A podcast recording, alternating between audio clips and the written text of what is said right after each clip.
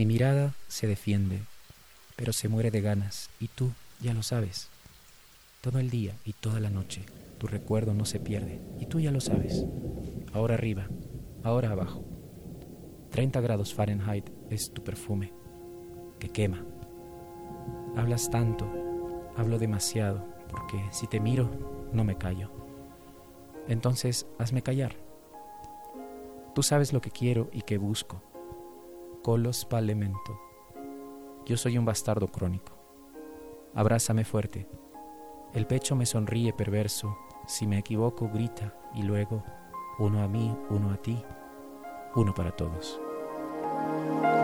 Bienvenidos a Divago, muy buenos días, muy buenas tardes, muy buenas noches, muy buenas donde quiera que te encuentres, en la parte del hemisferio que te encuentres. En la parte de tu casa que te encuentres. Querido locutor, querido. No, nosotros somos los locutores. Querido. Oyente. oyente, radio escucha. ¿Esto es una radio? claro, sí, sí, en cierto sentido sí. Es la radio del siglo XXI, amigo. Querido oyente, qué gusto escuchar no, qué gusto que nos escuches, querido oyente. qué gusto escucharte, amigo José Boris. Tres semanas. Sí, sí, un poco es cierto. Ha sido bastante el tiempo que hemos estado un poco descansando, pero finalmente felices de poder estar aquí hablando con ustedes. Y como decía Joel, pues sean todos bienvenidos donde quiera que estés, en el estado que te encuentres, el estado etílico, dopático que te encuentres. En el estado de salud que te encuentres, que ahora es algo popular, hemos tenido una ligera para, hemos tenido una ligera, una ligera, un, ligero periodo de vacaciones, no vamos a especificar motivos, no. Pero lo importante es que estamos bien, es que estamos tranquilos, acá José Boris y yo, para tratar de entretenerte, para darte un mensaje para que cambies tu vida, ya que al parecer nuestra línea política no ha influido en tu voto en estas elecciones, eso se ha mostrado en los resultados, así que vamos a tratar de ahora cambiar tu espíritu y no cambiar tu intención de voto. Sí, Exactamente. Entonces... La canción del día de hoy vino a cargo, vino a cargo de la mención de José Boris, de Tiziano Ferro, cantante italiano. Tiziano Ferro. Tiziano mm. Ferro, el álbum del álbum 111, 111, y la canción es el track número uno llamado Perverso, del año 2003. Paso no es tan vieja la canción, aunque para muchos puede ser como que uh, hace mucho tiempo, pero para mí no me suena así. Mm, la verdad, como decía, me parece reciente. Como decía en programas anteriores, a mí la música de Magneto me parece súper nueva, por ejemplo. figúrate, figúrate. Escucho, escucho la música de Magneto, grupo mexicano de, de, los años, de finales de los 80 y principios de los años 90 me parecen sonidos modernos, la verdad. Me Oye, la música está cambiando últimamente. Este, las, las músicas, digamos, eh, anglo, ¿ok? Las músicas anglo. Y un poco ya recién, hace poco me, me, está apareciendo, al menos con lo que me han hecho escuchar algunos amigos, que está empezando a cambiar un poco. Ya no está tan frecuente, pero sigue siendo todavía casi omnipresente el tumpa tumpa que que no se, va no, se cansa todavía el público latinoamericano. Pero... Como mencionaba que decía un amigo hace mucho tiempo, la culpa de todo eso la tiene el general. Echémosle la culpa al general. Aquellos que son de nuestra condición etaria, sé que entienden la referencia, sé que se están riendo y aquellos que han nacido posteriores al 1995 estarán preguntándose qué. ¿Quién? Sí, pero ahora está volviendo un poquito ese aire medio noventero medio 80 para noventero en algunas de los en algunas de las ah, no puedo creer que no puedo creer el otro día me he hecho escuchar una canción de de Bad Bunny que tenía un poco ese aire yo decía qué es esto tú lamentas eso no es que digo qué le ha pasado bueno buena suerte buena suerte para él todavía porque estamos como está atreviéndose un poco a algunas cosas que que no, digamos que todavía no son demasiado populares. Pero por ser Bad Bunny, de repente muchos van a decir, oh, qué chévere, cualquier cosa que haga está chévere. Yo lamento, la vez, yo lamento la vez en que pusiste en la radio de mi Volkswagen Escarabajo del 77 la Tusa. Ah. Hasta ahora quisiera meterle un escobazo, un, un hisopazo a mis, a mis parlantes. Ay, ay, ay. Escucha, en ese tiempo, esos tiempos aquellos cuando la vida era todavía normal. Yo que cuando el dueño anterior me lo estaba vendiendo, ah, desean que pruebe el audio y puso un reggaetón. Y yo mientras, mientras lo ponía, mm. cuando íbamos a comprar el bocho, yo decía, juro que este va a ser el último reggaetón que este carro va a poner aquí.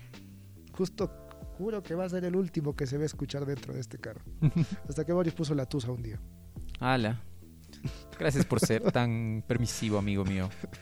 Estamos divagando mucho, estamos ah, aquí eh, retornando a este, a este programa, ah, bueno, al espíritu del programa, que se supone que es darle vueltas en el asunto, sin llegar al punto. Pero no, realmente estábamos esperando también este tiempo. Hoy día vamos a hablar de uno de los temas más, eh, bueno, una serie eh, que esperamos que les guste, queridos, queridos oyentes. Es verdad, estamos empezando una nueva serie. La verdad es que si nos notas, querido oyente, un poco, un poco duros acá es porque quizás hemos perdido un poco la práctica. Bueno, sí, sí. Así como la bicicleta, tenemos que entrar en calor y ya. Es verdad, es verdad. Supongo que sí. Vamos a calentarnos, pero de un modo no físico, vamos a aclararlo. El tema es... Hemos entrado en nuestra saga de los siete pecados capitales. Próximamente vamos a hablar de los las virtudes teológicas. Eso está todavía por... Sí, por- sí, eso vamos está- a... eso Vamos está a... todavía por, por analizarse. Pero para hablar del contexto, viste el título, viste la carátula, te debe de haber traído alguna idea.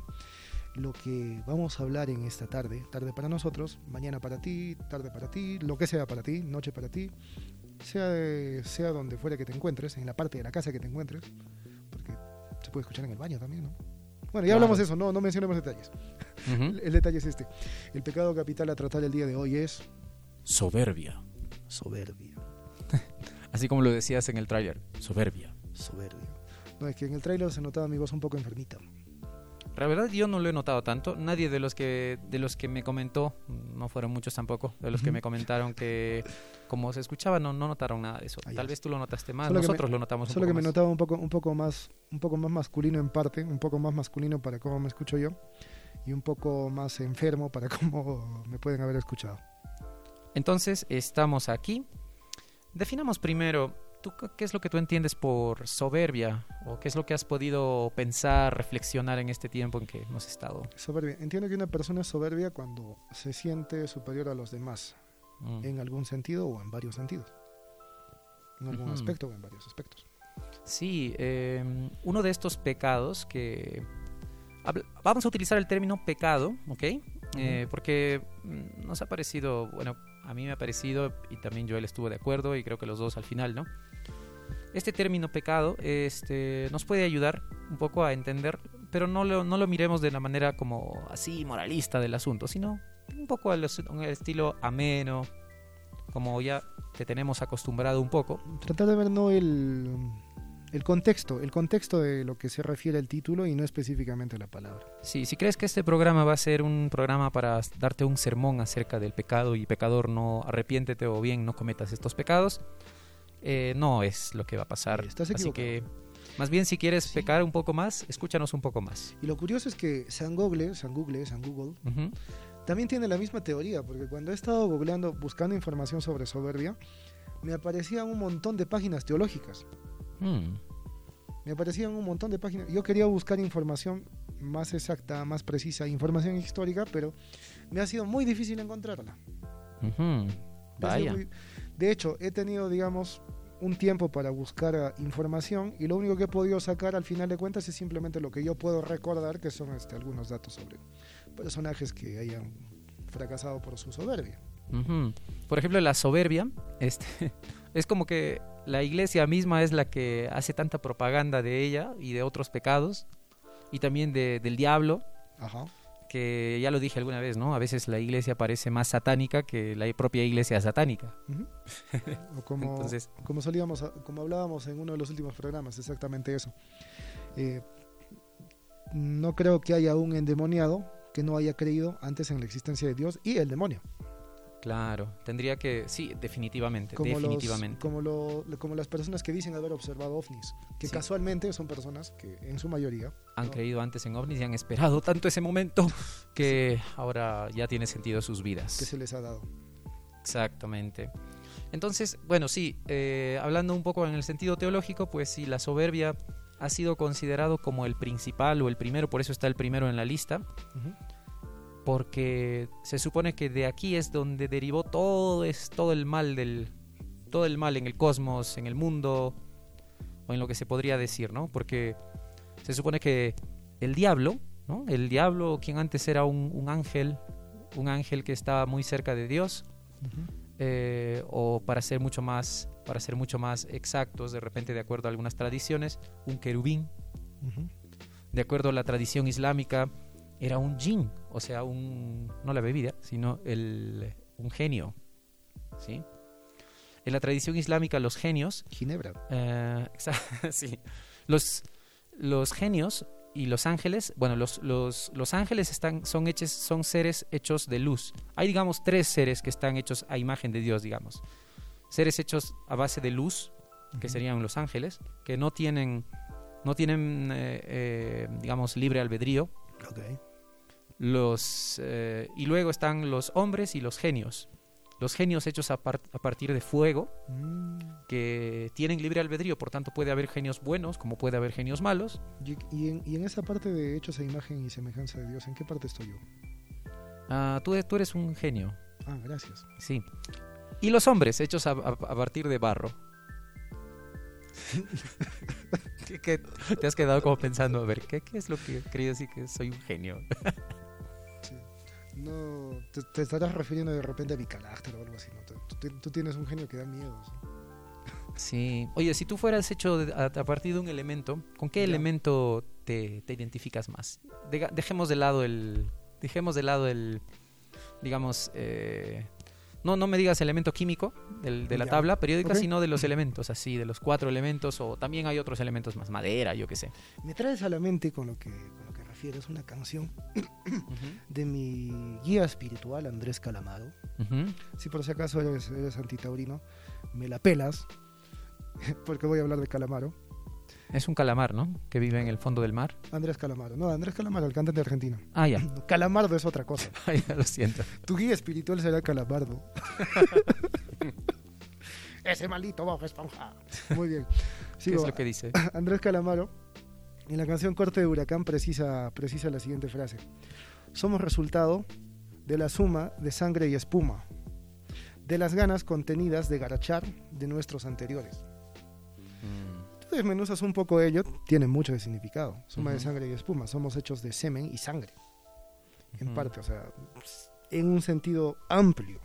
Sí, demasiado amplio, demasiado amplio. y de las ganas contenidas de garachar de nuestros padres. Ujú. Cosa que yo creo que no haya persona sana en este planeta que no le cause ah, incomodidad mencionar eso o querer pensar en eso. Bueno, es la naturaleza, ¿no? Es, es, es la, la naturaleza la que, la, que, la que le da esos impulsos a, a la rueda para que continúe girando. Exacto. Eh, entonces, ahora tú dime, entonces tu elemento es sangre y semen. Yo creo que sí. Chévere, chévere. Siendo un poco más pragmático.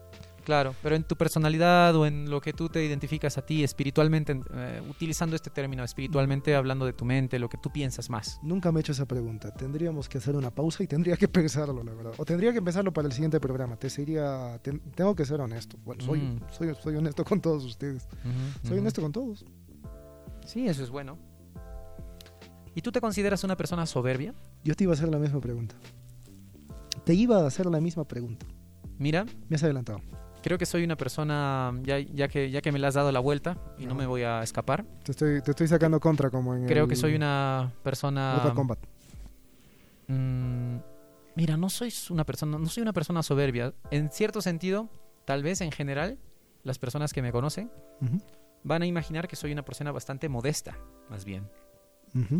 Pero en el fondo, este, también tengo mi propio orgullo y tengo mi propia, mi propio pensamiento de que, de que, de que soy una persona única y de Mm, que, y, y de que en cierto sentido soy irrepetible. mm. Pero mm, tal vez en mi, en mi asunto, en mi, ah, tal vez eh, lo que me pasa es que quizás no siempre tengo una autoconfianza tan grande como otras personas pueden tenerla. Así que en ese sentido también soy un simple mortal. ¿Y tú? ¿Nos hemos conocido en qué año? 1997 1998. 98. Ya. Cuando digo ese número me siento muy mayor. En los 22 años que te conozco, es la primera vez que escucho que, que escucho algo relativamente soberbio de tu parte y no ha sido lo suficiente y no ha sido eminentemente soberbio. Aso. Mazo. Ahora, No voy lo a, digo, ¿no? Lo digo. voy a un punto. Estaba pensando yo el día de ayer, hablando, digamos, hablando sobre este tema. Cuando yo estaba en el colegio, yo recuerdo, cuando yo estaba en el colegio, pese a que mis notas no lo reflejaban, yo particularmente me sentía más inteligente que el 90% de nuestros compañeros. No más inteligente que tú, creo que tú formabas parte del 1%. O sea, yo me sentía más inteligente, o sea, me percibía más inteligente que, que, que Ah, todos ellos. interesante. Es otra cosa que a mí no me daba la gana de demostrarlo. O, te- o me daba mucha pereza demostrarlo. Ujú. Me daba pereza eh, hacer mis tareas, me daba pereza tener que resolver los exámenes, eh, estudiar para los exámenes. Me daba mucha pereza. Eso me pasó en el quinto de secundaria, Y- el último año. Y a ti te dio eso en quinto de secundaria. Te dio, la, Me daba pereza. te, te- te dio la pereza. Te dio pereza. Pero a mí me De, da- tener, de- de tener cuadernos, de hacer las tareas, de estudiar para exámenes. Pero voy a, este, voy, a, voy a este punto. Aparte de que acabo de mostrarte mi, mi eterna admiración, fuera de sarcasmo, el detalle es este. Tú te considerabas, o sea, estando en el colegio, porque tú sí, tú estabas en primer lugar en el salón, esa, esa Ujú. era la verdad. Tú, tú durante muchos años has tenido el primer lugar en el salón y, y en, muchos, y en muchos años de lejos, o sea, incluso, por- a, distanciando, a distanciando a los demás. ¿Tú te sentías más inteligente que los demás? Mm, honestamente. O sea, sin pensar y decir, no, los otros tienen cualidades y sus cualidades son buenas, sus cualidades son positivas, sin pensar en eso. ujú, ¿Te sentías más inteligente que los demás? Pucha, creo que sí, creo que sí. Incluso desde, desde mucho antes, desde, desde pequeñito, desde niño. Me aburría, me aburría las conversaciones de los, de los, de los más pequeños. Pero, Mm, coincidimos en eso. Sí. sí, em, pero, ¿cómo te digo? Sí, eh, empecé en ese tiempo que era un poco más, digamos, eh, religioso y yo qué sé. Entonces, de alguna manera había logrado frenar mi, propia, mi propio ego Mm, de tal forma que, o sea, sí valoraba la inteligencia de todos. Y en cierto sentido, a veces algunas cosas que yo entendía y que veía que los demás tal vez no lo hacían, Ya. eh, me hacía sentir un poco autocompasión, ¿no? Porque sentía como que, ah, soy infeliz eh, por esta razón, un poco. Era como decir, o sea, me siento mejor que él o me siento mejor que ellos. Eso está mal. No debo ser así. No, no, sino no? que, a ver, un ejemplo así rapidito nomás. de- Ok. de- en el tiempo en que estaba en la primaria, tenía un amigo de la, de la, mm, del barrio. Fui a su casa un día y jugamos toda la tarde, fue genial y todo lo demás. Y, ah, no, no fue, no fue, no fue en, el, en el caso, pero fue uno de los amigos ahí con quienes jugaba y todo. ¿Y sabes qué me decía? Me dijo una vez, cuando seamos grandes quiero que juguemos no sé qué, no sé qué, en esto, ¿no? Y él me dio a entender que, o sea, vamos a ser amigos siempre. ¿Y continúa siendo tu amigo? No, Qué curioso. Qué Y yo en ese momento- quería responderle algo. Tendríamos unos, a ver, yo tendría unos mm, nueve años o diez. Pero y- sabes, sabes, Y, discúlpame. y quería, y quería decir, y en, mi, eh, y en mi fuero interno decía, pues, ah, tal vez no vamos a continuar siendo amigos porque me voy a ir de casa, no estoy viviendo en una casa propia y de repente tú te vas a ir a otro lado, pero ya, ya. Tú, tú eras un poco más maduro en ese tiempo, en ese, con ese tipo de pensamiento. Ahora, te pregunto, ¿sigues teniendo contacto con él de repente? No, no, No. no, realmente. ¿Sabes algo de él? Tampoco, fíjate. Qué Ujú. curioso, qué curioso. Mira, este punto, este punto que me hablas de la, que me hablas acerca de la soberbia, no sé, estamos sacando cosas, cosas de nuestra infancia. Sí, Dios, no. Mira, yo también cuando era niño, Quitarle un poco. Yo tenía mucha cólera cuando era niño, de mí siendo niño. Ah, sí. Yo sentía cólera, pero no, no sentía, digamos, o sea, el... Sentía frustración, ahí está, esa es la palabra. Sentía frustra- frustración porque me sentía, eh, me sentía que mi cabeza no, era- no estaba acorde con mi cuerpo. Mm, Porque yo decía, quisiera ser adulto, quisiera ser adulto, me muero por ser adulto. Pero no lo decía en el sentido del niño, ay, me muero por ser adulto porque quiero salir, porque no quiero darle explicaciones a nadie, para que me quede en la calle, para que pueda tomar Ujú. gaseosa, para que Ujú. pueda comer dulces. No. Sino que yo decía, no me toman suficiente importancia en, en las cosas en las que digo. Los ujú. adultos, cuando me sentaba con ellos, yo hablaba cosas y expresaba a veces ideas maduras, expresaba ideas maduras, pero me tomaban como niño. Yo decía, ¿cuánto quisiera ser adulto para que me empiecen a tomar en serio? En parte, en parte sí, o sea, ¿cu- ¿a qué niño no le ha pasado eso que te dicen, al menos en nuestra cultura peruana antigua de repente, que te dicen los niños tienen que estar en silencio en la mesa? Mm, Pasa así. Ahora último ya no pasa eso, así que en parte, en parte está bien, en parte está bien, siempre y cuando el niño sepa respetar y todos nos sepamos respetar uno al otro y, y entender el tipo de opinión que damos. Pero sí, en parte a mí me pasó un poco lo contrario. Tenía 13, 14 años y, me, y, y tenía tantas ganas de, de volver a tener la mentalidad de un niño. Mm, Tenía mucha como nostalgia con eso. Yo no extraño mucho eso. Yo, de hecho, mm, no extraño mucho mi, mi niñez. No me han pasado cosas Ujú. muy malas, o quizás sí, cuando era niño.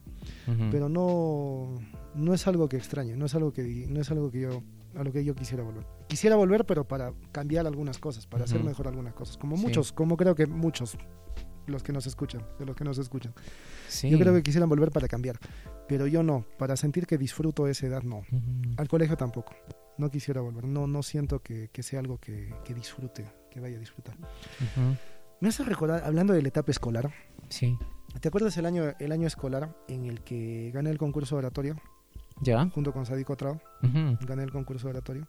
Que si nos estás escuchando, sé que, nos estás, sé que no nos estás escuchando, pero este, mm, qué egoísta eras. Bueno, seguimos.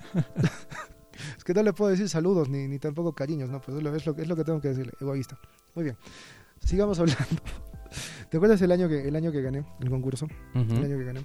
El año que recuerdo que fui la sorpresa yo, porque nadie esperaba que yo ganara. Mm, ujú. Ni yo esperaba ganar. Y, y gané. Sí, todos estaban aplaudiendo así porque estaban sorprendidos. Se reían, Sí. pero en realidad decían, oye, oye, oye. Sí. Y era, y, y yo veía, mm, recordé eso contigo, no sé si lo recordé en algún programa, pero veía yo que algunos compañeros, o sea, de los que veía, me veían hablando, esperaban, ahorita, ahorita nos vamos a reír porque va a decir alguna tarugada. Y no, más bien ellos decían, no, lo está haciendo bien.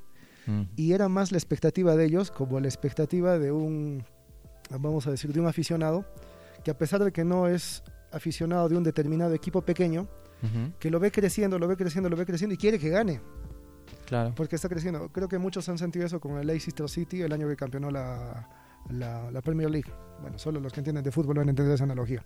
Sí. Pero bueno, lo veían ascendiendo de esa manera que decían, ojalá que gane, que gane, sí, porque es un equipo que, que nadie tiene confianza y sí, me gustaría que gane. Claro. Y eso pasó. Y, Eso genera cierta empatía por parte de, de las personas, ¿no? Exacto. Y aparte, bueno, sí, o sea, nadie va a negar que, que tenías un liderazgo ahí en la escuela. Exacto. Mira, pasa esto. Eh, a lo que quiero ir es a esto. Es, es algo que tiene que ver con nosotros. Que mm, ese año gané y al siguiente año pensaba volver a ganar. ¿Quién no? O sea, quiero volver a ganar. Y el siguiente año te presentaste tú. Y creo que te presentaste incluso obligado, creo. O no sé cuál fue la razón por la que te presentaste. ¿Recuerdas eso? Sí. ¿Te sí. recuerdas? ¿Por qué te presentaste? A ver. mm, no sé, me, me sentía que no quería mucho hacerlo, pero, pero dije, ya, pues estoy, ya, y- pero de repente no voy a tener otra oportunidad de hacerlo. Y te presentaste. Y me presenté. Y mm, estábamos, vamos a decirlo, en la final, creo, tres. Y me ganaste. Pues sí, sí. y me ganaste. Y me ganaste. Y esa vez yo recuerdo que... eh, recordamos esto en algún programa anterior y si no lo recordamos lo vamos a volver a traer a colación. Eh, yo recuerdo que tú al día siguiente me preguntaste, o sea, este, Joel, ¿estás, est- estás molesto? O sea, ¿estás molesto? Eh, porque pensabas que yo estaba molesto contigo. No, yo te dije, no estoy molesto contigo. O sea, estoy molesto conmigo mismo. Estoy molesto conmigo mismo. Quizás si es que in- inconscientemente se refleja hacia ti, es, por el- es quizás por el hecho, pero no estoy molesto contigo. Estoy más molesto conmigo mismo que contigo. Y estaba molesto conmigo mismo porque yo había perdido por lo que se llama en el tenis errores no forzados. O sea, por no prepararme adecuadamente, por no hacer las cosas de manera correcta. Y tú ganaste y ganaste bien. No podría decir que has ganado de manera, de manera injusta. Me ganaste y me ganaste muy bien. Mm. Es más, incluso cuando te escuché hablar y lo dije, me va, me va a ganar. Ah, Porque, porque tú concursaste después, después de mí. Yo te vi concursando, te escuché concursando y dije, me va a ganar. Yo dije, me va a ganar. Me va a Mm. ganar. Lo está haciendo muy bien. Lo está haciendo muy bien. Porque lo que yo he metido acá ha sido simplemente no ha tenido no ha tenido no ha tenido un fondo lo que lo que yo he hecho. El tema que he cogido no ha tenido un fondo. Es simplemente ¿Tú recuerdas del- de lo que hablaste? Sí, hablé de música. Ah, Hablé de música y mensajes subliminales. O sea, un tema que a, un tema que a muchos protestantes eh, fanáticos les, les gustaría.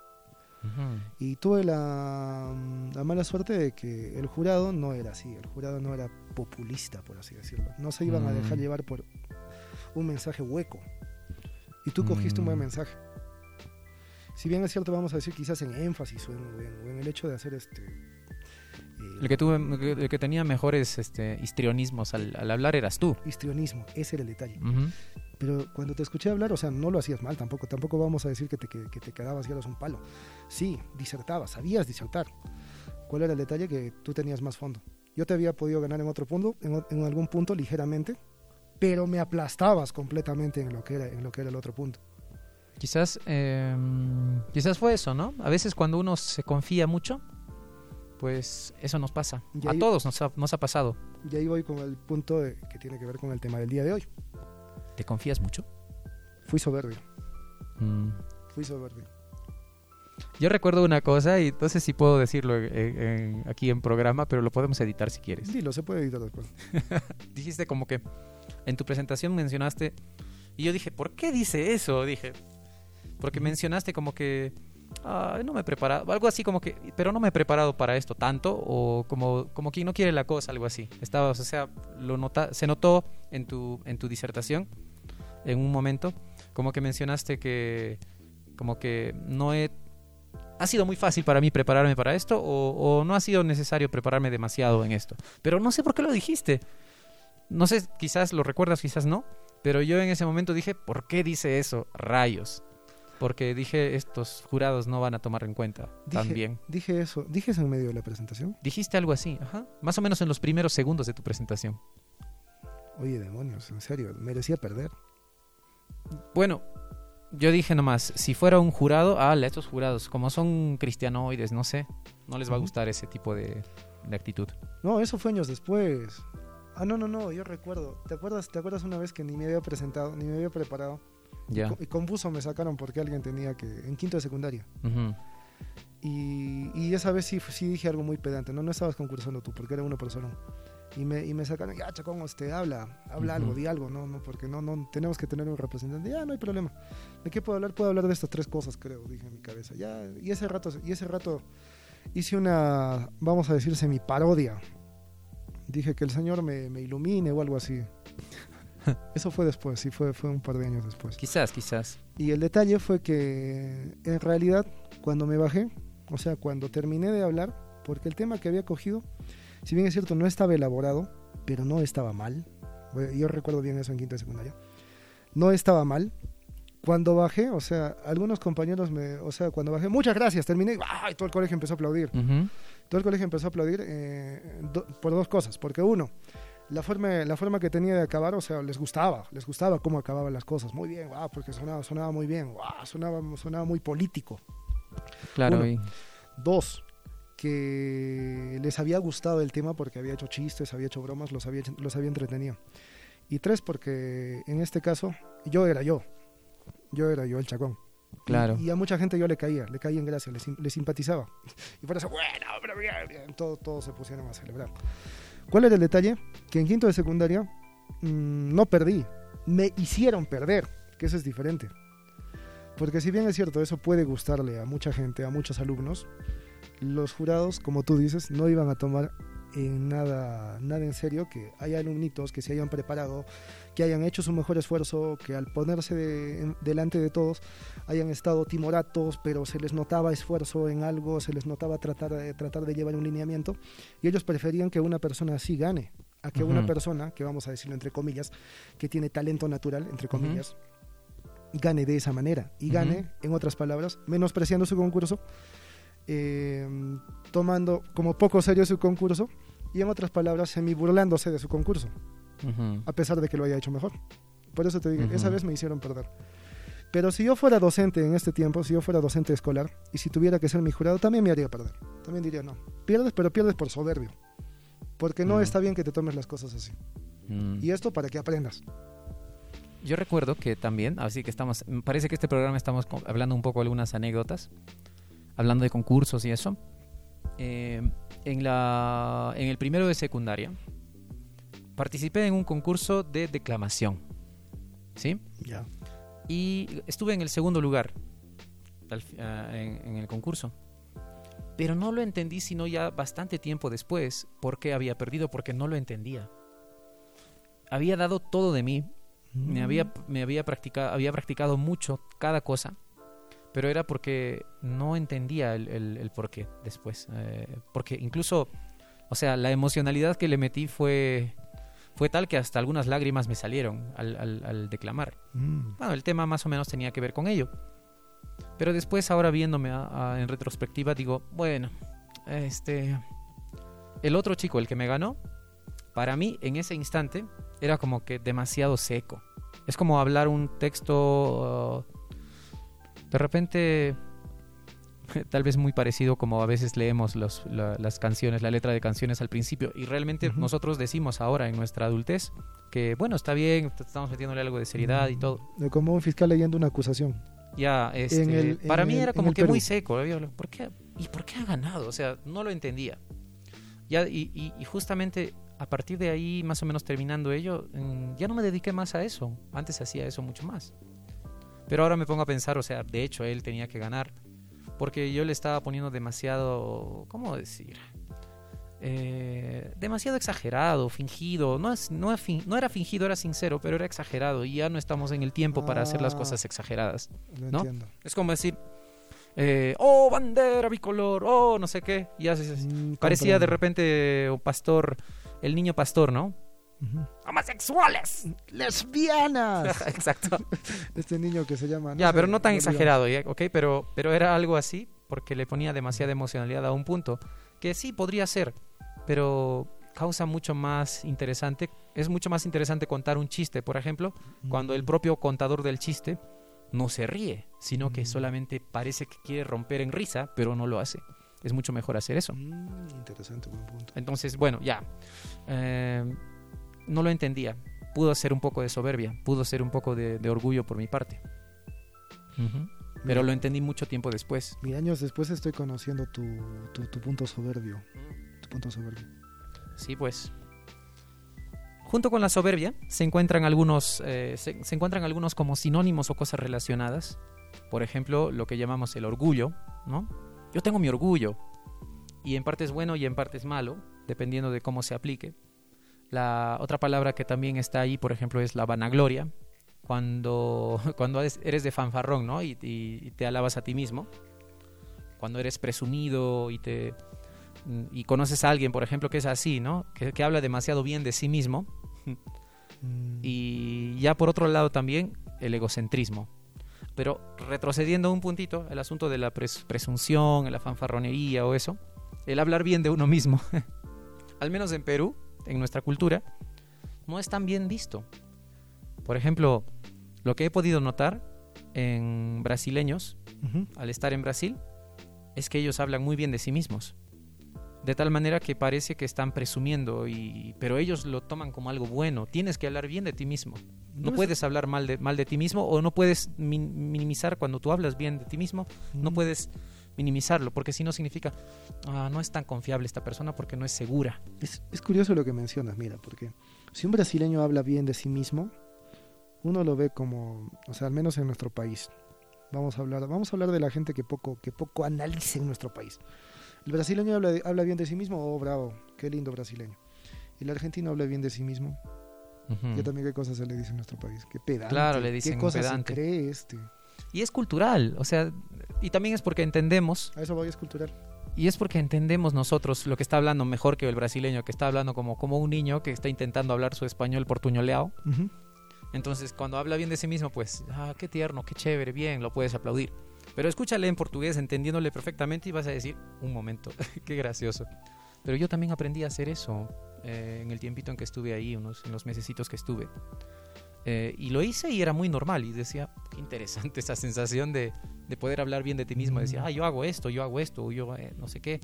Y bueno, para ellos es muy normal. Pero creo que es diferente, es diferente cuando uno es... Eh, tendrías que ver en tu contexto, ¿no? Por ejemplo, un peruano que haga ese tipo de cosas, creo que no se vería bien por causa de nuestra cultura. ¿Te parece al menos en la sierra. ¿Te parece que yo hablo demasiado bien de mí mismo o hablo muy mal de mí mismo? Mm, a ver, a ver, a ver. Cuando hablas mal de ti mismo, sueles hablar con broma. Y cuando hablas bien de ti mismo, hablas muy en serio. joder. Esa parte, la, esa parte la vamos a editar, esa parte no puede salir. Esa parte no puede salir. Se supone que estamos hablando de la soberbia y no, y no de cuán soberbios somos. ¿Para qué me has preguntado eso? 12 de 12, pero... Pero es, pero es normal, o sea, está bien hablar mal de uno mismo en broma. Y está bien hablar bien de uno mismo en serio. Para mí no es ningún, ninguna, no tiene ningún problema. Ahora, hablar mal de ti mismo en serio indicaría una falta de seguridad, realmente. Eh, y Sí, buen claro. punto, buen punto. Entonces, el otro lado también, digamos, los lados positivos de la soberbia, entre comillas, ahora voy a ponerle comillas a esto, sería, por ejemplo, el- lo que llamamos la buena autoestima, o tener confianza en ti mismo, que eso es bueno, o el tener tu amor propio. No te dejes pisotear por, por, tu, por tu ex o por tu pareja tóxica, por ejemplo, ¿no? Eso ayuda mucho, el tener amor propio. Por tu amigo tóxico. O por tu amigo tóxico también. El cuidarse a sí mismo, ¿no? Por ejemplo, gente que se cuida, que no Que, sé, lleva, que lleva un que hay dos formas. O sea, si hay una persona que se cuida, en el, entre comillas que se cuida, eh, o no, vamos a quitarle las comillas. Yo le pongo comillas a todo, no sé por qué. Entonces, una persona que se cuida, decimos, decimos así, o hay gente que dice que tiene que cuidarse, y para ellos, para uno es que está aseado y peinado. Pero para otro, cuidarse es, no sé, maquillarse tanto, ponerse, en- ir, a, ir a salones de, de- y estar en el gym. En y- el asunto del cuidado todo personal. Claro, en el asunto del cuidado personal. Ah. De hecho, unos lo van a hacer porque realmente se quieren mucho y otros lo van a hacer por inseguridad. Mm, Tendríamos que también. meternos en su, en, su, en su pensamiento o de repente ver otras acciones que haga para analizarlos y decir, ah, bueno, esta persona hace todo eso porque no se siente segura de sí misma o esta persona hace muy bien porque se quiere mucho a sí misma. Mm, ¿Cómo llegar a saberlo? Interesante, ¿no? En mi caso, en mi caso no es necesario mencionarlo, pero ya que estamos hablando de nosotros mismos, yo me siento bien conmigo mismo mientras esté limpio. Si estoy limpio, si estoy bañado y mi ropa está limpia, yo, yo me siento feliz. claro. Yo me siento feliz. No es como que necesites una ropa súper de marca o cosas así. Por eso es que a veces me molesta las personas que a veces ven mal a una persona con barba, porque yo digo, si estoy limpio, si me he bañado, si mi barba está limpia, o sea, ¿por qué tendría que sentirme sucio? O sea, si de todos modos va a crecer. Y además que soy de muy poco afeitarme, me gusta muy poco afeitarme. Yo escuché a algunas personas decir, por ejemplo, a mí me Ah, parece también, porque chévere. también porque me sale sarpullido en el pescuezo. Ah. Escuché a algunas personas decir que, por ejemplo, una persona que habla de, digamos, de qué tipo de persona del sexo opuesto o, o- o la persona que le querría atraer, digamos, de manera, de manera más, Física. más física.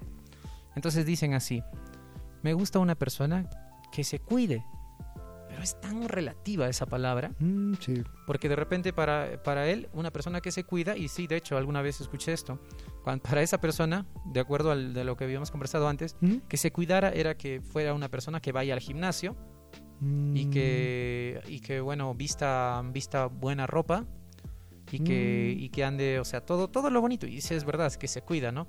Pero es que es más que se cuida eso, para mí al menos. Así como tú dices, para ti que te cuides es estar limpio y estar este, con algo que vestirte bien y ya, Y si nos, si nos referimos al físico, Claro, pero si hablamos acerca, digamos, del cuidado, es un término muy amplio. sí, pues, Porque yo preferiría mil veces que cuide mucho su cerebro, claro también, ¿no? que cuide mucho qué cosas entra, qué cosas, qué cosas visualiza, qué cosas lee, qué cosas va, qué cosas tiene para conversar. De hecho, yo no soy particularmente de las personas que cuando ve una mujer, que cuando ve, que cuando conoce a otra persona, vamos a decirlo del, del sexo opuesto, digamos, la considero una mujer bonita por cómo la vea. Digamos, me puede parecer una persona, digamos, atractiva físicamente, pero espero escuchar a esa persona. Espero escuchar. espero Para recién sacar tu veredicto. Exactamente, y de acuerdo a cómo, cómo sea su expresión, cómo salude, qué modales tenga, puedo considerarla como una persona bonita o como una persona fea. Mm, Como también hay otros, ah, como también hay casos, por ejemplo, de chicas que a mí no podrían parecerme, digamos, este, atractivas físicamente, o sea que porque no tendrían, digamos, características que a mí, que a mí particularmente me gusten, pero por su propia forma de hablar, por su propia cortesía, por su propia forma de expresarse, me pueden parecer personas lindísimas. Y pasó, por ejemplo, con una. No con eso quiero decir que estoy buscando, que estoy buscando mujeres o que quiero, que quiero, quiero una mujer para estar con ella. No, ojo, ojo, no, no, no, quiero- no quiero que me acuchillen esta noche al dormir. Sino yo me refiero más, digamos, al gusto que puedo tener por alguna persona. Claro. Eh, el detalle es este, por ejemplo, había una señorita que venía a hacer recargas a la farmacia que era, vamos a decir, bastante gordita, bastante gordita. pero tenía un trato tan amable, tenía un trato, tenía un trato, desde el momento entra muy buenos días, ¿cómo está? Tenía un trato muy tan gentil que me parecía una persona lindísima. Me parecía lindísima. Y dije, qué linda chica, qué linda persona. Dichoso el que la encuentre, yo decía en mi cabeza. Pues sí, em, todavía no hemos hablado del, asunto de la vanidad. Tal vez vamos a meternos un poco más en este asunto. O vamos a cortar este pedazote y lo vamos a mandar al, lado de la vanidad. Tal vez, tal al programa de la vanidad. en todo caso, em, ¿es bueno o es malo la soberbia? Vamos a quitarle por completo este el, matiz religioso. ¿Es bueno ser soberbio? La soberbia como soberbia no me parece que sea positiva. Porque si llega a ser soberbia ya es un exceso de amor propio. Está bien que tengas amor propio, pienso. Está, es positivo que tengas amor propio, pero cállatelo y guárdatelo. Ten tu amor propio para ti mismo. No lo andes divulgando que la verdad que tu amor propio a nadie le interesa, más que solo a ti mismo. Ese es el detalle. Claro. Es importante, es hecho también, de hecho, como hacer que, hacer que una persona también vamos a decir, valorar a otras personas. Cuando uno tiene soberbia, eh, ya en el sentido tóxico de la palabra o en el sentido negativo, ¿no? Que en sí es, es sí, tiene un sentido negativo la palabra soberbia, aunque a veces utilizamos la palabra soberbia de manera positiva, después te lo, te lo menciono. Eh, es cuando menospreciamos a otros, ¿no? Justamente porque es demasiado, estamos demasiado centrados en nosotros mismos. Y ahí es donde comienzan, sí, muchos problemas problemas, a veces la soberbia puede ser más bien una muestra de que estamos, estamos a falta, estamos a falta de amor propio. Mm. Es, es, un, es, paradójico, pero es que nos queremos tanto, entre comillas, que queremos reforzarnos, afianzarnos, afianzar nuestra, nuestra seguridad propia, ¿no? Y a veces a costa de los demás. Deberíamos, debería ser una cosa personal, ¿no? Que uno mismo se supere a sí mismo, pero no. Peco, peco yo en algunos aspectos en ese, en ese punto peco yo, peco yo a veces en, compararme. O digamos, para sentirme mejor haciendo cosas que yo hago, me comparo, digamos, con otros. Me comparo, digamos, con el último de la tabla, por así decirlo. Y eso es un error. Y eso es un error. Me parece que para que exista soberbia debe de haber una mala autoestima. No vamos a decir una no vamos a decir algo, algo positivo como autoestima, sino una, una, una autoestima tóxica, ya que en este tiempo se utiliza mucho ese término. Porque para que exista soberbia tiene que haber un, amor propio, pero vacío. Un amor propio hueco. Un amor propio en el sentido de que estás tan, estás tan obnubilado en, en, que te crees superior a los demás por las pocas cualidades que tienes que no puedes ver tus defectos. Y al no ver tus defectos, en realidad no estás, no estás viendo, no estás viendo más allá. No estás viendo más allá. Y todo tiene un ori y todo tiene, eh, me parece, a mi criterio, sería bueno tener un psicólogo que nos comente un poco más de un poco más de este punto. En una baja autoestima en un principio en un trastorno o en un síndrome de inferioridad. Sí cuando una persona es en cierto sentido más segura de sí misma no tiene problemas en reforzarse o afianzarse en lo que otro piense de, él, por ejemplo. Entonces no se va a preocupar demasiado en que externamente los demás quieran considerarlo más o que mm. o, externamente me refiero no solo a lo visual, sino también a lo, lo, que escuchan o a lo que él dice sobre sí mismo, etcétera. Interesante. ¿Tú crees que esto puede ser cultural, digamos, a nivel del Perú? ¿Tú crees que puede haber un gracias al eh, a raíz del conflicto de inferioridad que tiene que tiene el peruano? ¿Has escuchado el chiste de los del vendedor de cangrejos de cangrejos judíos y cangrejos peruanos? Sí, pero me gustaría escucharlo. Muy bien, lo voy a contar. Había un vendedor de cangrejos y en una lata tenía cangrejos peruanos y en la otra lata tenía cangrejos judíos. Y la lata con cangrejos judíos eh, la tenía con una tapa y una piedra encima. Y la lata con cangrejos peruanos la tenía abierta. Y un comprador le dice, oiga usted, ¿por qué los cangrejos judíos los tiene tapados con una piedra y por qué los otros, los tiene, los peruanos, los tiene abiertos? Ah, no, eso es sencillo de explicar. Le voy a, le voy a decir que cuando un cangrejo judío está tratando de escapar de la, de la lata, eh, los demás lo van a empujar para que pueda salir. Allá, muy bien. Y es por eso que le pongo la tapa con una piedra, para que nadie pueda escapar. ¿Y por qué lo tiene, y por qué tiene abierto el de los peruanos? Ah, no, es sencillo. Cuando uno trata de salir, los demás lo jalan para abajo. la envidia. La envidia y también... eh, sí, es, es- es interesante. ¿Crees, es crees interesante crees que es cultural? Sí, puede ser cultural y también puede ser un asunto quizás de la humanidad. Es uno de los males de la humanidad en general. El hecho, el hecho digamos, de Pero- por qué. El hecho, digamos, de por qué. El... Mira, te habrás dado cuenta de esto. Vamos a decir las cosas honestamente. El costeño desdeña al serrano. Y el serrano, como es en nuestro caso, ya también desdeña al costeño, pero por una razón distinta. Como por la razón de qué cosa te crees. No tienes nada de qué creerte. Y el costeño ya también, cuando viene a la sierra, viene como quien dice, voy a supervisar mis tierras. Y el selvático, bueno, el selvático es un poco más neutro. El selvático es, ah, ya entre ellos que se peleen, yo sigo bailando acá. es la verdad. Sí. En la costa, en la sierra y en la, y en la selva del Perú tenemos, tenemos ese, Siempre tenemos ese, ese tipo de que- miramiento entre nosotros.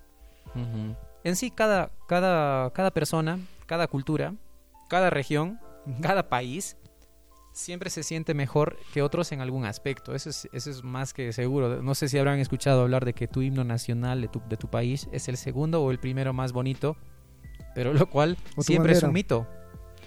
Ah, no, que el himno, el, el, el himno más bonito del mundo es el himno, el himno nacional del Perú. Dicen que, dicen que el himno nacional más Por- bonito era el de la marsellesa y el segundo era el del Perú, eso es lo que escuché. No, eso es por concurso de internet, pero también la bandera más bonita del mundo es la, era la mexicana, la segunda era la peruana. Pero por concurso de internet, pues, es que somos los países que en ese Ah. tipo de cositas ahí sí nos ponemos la camiseta, pues. Claro. Hay que votar por internet, hasta, hasta abren cabinas públicas para que se vote. Ay, sí. Es un poco ridículo, me, me parece. Siempre, siempre queremos sentirnos orgullosos de algo, ¿no? Ujú, El orgullo es una cosa que nos puede ayudar a sentirnos bien y a hacer las cosas bien, pero ujú. también en exceso se convierte en Claro. soberbia y nos hace, digamos, Pero particularmente, Ah, mira, ¿no? yo, yo me siento feliz de ser peruano. O sea, yo me siento feliz de ser peruano. Me siento, para aclarar, ¿no? Para aclarar el punto, yo me siento feliz de ser peruano, soy mestizo, no me siento español, no me siento tampoco 100% indígena, me siento una mezcla. Y toda esa mezcla mm, la llamo ser peruano y me siento feliz. Me Ujú, siento muy contento de ser peruano. claro. Estoy segurísimo que si fueras argentino estarías perfectamente feliz de ser argentino. Sí, pero no soy argentino, soy peruano. En algún universo paralelo, digo. Quizá en algún nivel, pero no, pero no soy argentino, soy peruano. Sí, Y los peruanos no comemos palomas. por supuesto que no. ah, tal vez, no sé, pero depende, depende de quién. Pero no tiene que ver que, con que seas peruano. No Para tiene- nada. No tiene nada que ver. Entonces, Mío José Boris, soberbio. mm, tal vez podríamos concluir diciendo algunas palabras, unas palabras soberbias. José Boris. di un aquí aquí vemos una presen- una soberbia presentación por ejemplo en el sentido positivo a veces lo dicen no Me voy a quedar con una piedra en el zapato si no, le, si no comento lo único que he encontrado de interesante en el internet sobre soberbia. Para la coronación como rey de Napoleón, Napoleón eh, en principio se jactó soberbiamente, hizo traer al Papa desde Roma hasta París para que, lo, para que le pusiera la corona como rey.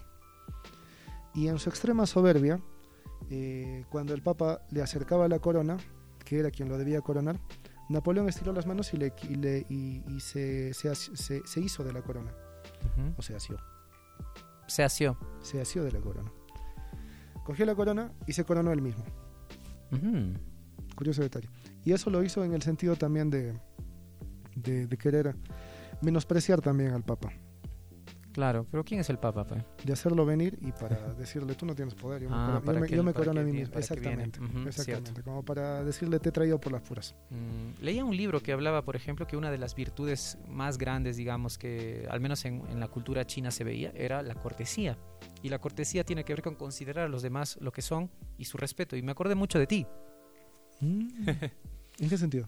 En el sentido de que sa- sabes decirle a las personas como que señor o, o- o, bueno buenos días Ah, o, en ese o considerar a las personas digamos de manera aunque aunque por dentro estés como que muy no esta persona no me parece pero igual eres bastante Ah, no, sí, es que yo, yo, no el respeto básico no yo considero que el respeto básico al, al saludar o al conocer a una persona es muy importante. Es Claro. muy importante, o sea, dice mucho de ti. Y no me equivoco, que puedes esperar mucho de malo de una persona que entra y no saluda o no saluda correctamente o que no se dirige a ti con respeto. Puedes esperar mucho de malo de esas personas, no me equivoco. Como La- todo lo contrario, puedes esperar mucho de bueno de una persona que refleje una buena manera de saludar, una manera cortés de expresarse. Y eso, eso, eso poniendo, poniendo un punto y aparte con lo que, bueno, todos somos buenos en realidad, en el fondo, todos tenemos que, cualidades, todos tenemos características positivas, bla, bla, bla. Y Ah. todo lo que se diga en ese aspecto, dejándolo un poco de lado. Claro. A veces, a ver, Porque, lo que... porque, porque si lo pusiéramos desde ese punto, este, por favor, Hitler sería bueno, muchos criminales, asesinos y demás eh, que están en la cárcel serían, serían excelentes personas y deberían estar afuera solo por decir eso. Claro. O como lo que alguna vez decían sobre un delincuente al que yo estaba defendiendo alguna vez cuando era abogado. eh, decían ellos, pero si él no toma, él no bebe. O sea, y querían justificar el hecho de que él es una buena persona porque no bebe, pero aún así, y eso, y eso mismo le dijo la fiscal, no bebe, pero aún así roba, aún así hurta. Ujú. O sea, Claro, te no. das cuenta. tú. Todos tenemos el pie del, un pie del que cojeamos. Somos 100 pies y tenemos nuestros pies de los cuales cojeamos. Eh, tal vez para finalizar, en mi caso, podría decir que celebrar algo bueno o algún logro tuyo no está mal, está bien. No puedes esperar tampoco que al, al final celebrar, celebraré al final cuando llegue, cuando llegue todo este, cuando llegue al final de todo, pero el final de todo va a ser pues cuando muramos, entonces no va a tener sentido. Entonces siempre es bueno celebrar, pero no perder de vista, ¿no? De no, de no caer. Hay una, había una, mm, ¿cómo se llama? Solo recuerdo así algo de los romanos cuando no sé si el César de Roma, eh, uno específico o es que era como una regla, cuando regresaba de victoria de sus campañas militares, mientras la gente lo vitoreaba, él contrataba a un siervo, a una persona que estaba a su lado y que siempre le, le- le decía a sus oídos, siempre, pues, eh, cada, cada vez repitiéndole varias veces, le decía, Cawe, necadas, Cawe, necadas, que significa, cuidado, no caigas, cuidado, no caigas, para que, para que no se llene demasiado en su, en su soberbia por esa victoria. Bueno, el imperio romano llegó muy lejos, pero tampoco podemos decir que ellos no han sido tan soberbios. Hubo momentos en que eran demasiado y también por eso cayó. En realidad no podían abastecerse para tanto. Por eso fue que también se fueron, se fueron hacia abajo. Ya era, era demasiado lo que tenían. No podían administrar todo. Claro. No, no pudieron, no pudieron administrarlo todo. Me hace recordar una frase, una frase interesante de Liam Gallagher hablando sobre Kurt Cobain. Liam Gallagher, el vocalista de Oasis, siendo tan Liam Gallagher, dijo alguna vez este, acerca de Kurt Cobain, dijo, Kurt Cobain era solamente un pobre estúpido que no pudo vivir ni soportar la fama. Interesante, interesante venido acerca de una persona completamente soberbia como Liam Gallagher, de la cual se sacan cosas muy interesantes. Mm, vaya, claro. Es aso, aso. ¿Para qué hablas esas cosas cuando se supone que ya estamos en hora de terminar el programa? Hablando de Liam Gallagher, para contarle una, una de sus últimas anécdotas, tuvo una vez viajando a, viajando a China, Ujú, o viajando a Japón si no me equivoco, viajando al Asia, vamos a decirlo, en un vuelo, tuvo un lío con una azafata porque él estaba discutiendo porque no le querían dar unos manís. O, no le quería, o, o- o tuvo un, o tuvo un lío por la marca de manís que le habían dado o algo así en el avión. Tanto así fue el lío que el avión tuvo que volver a tierra para... Para comprar el maní que No, estaba... no, no, el avión tuvo que volver a tierra para aterrizar porque estaba haciendo un lío grande, dicen el avión. Ah.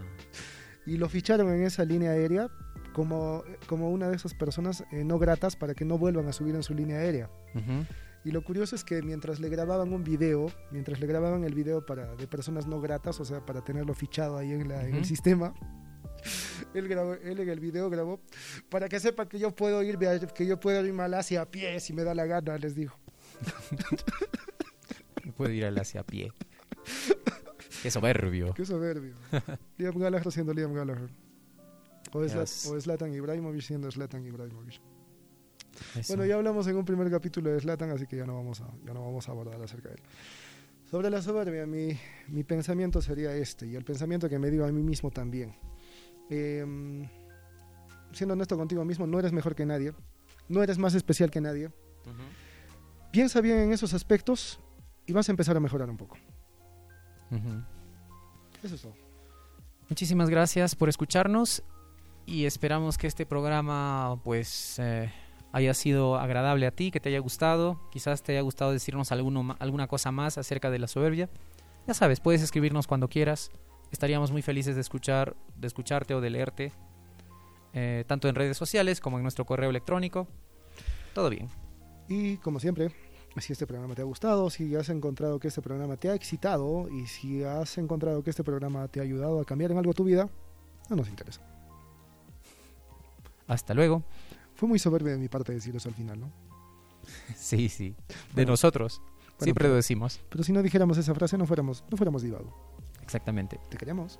Chao. Un abrazo.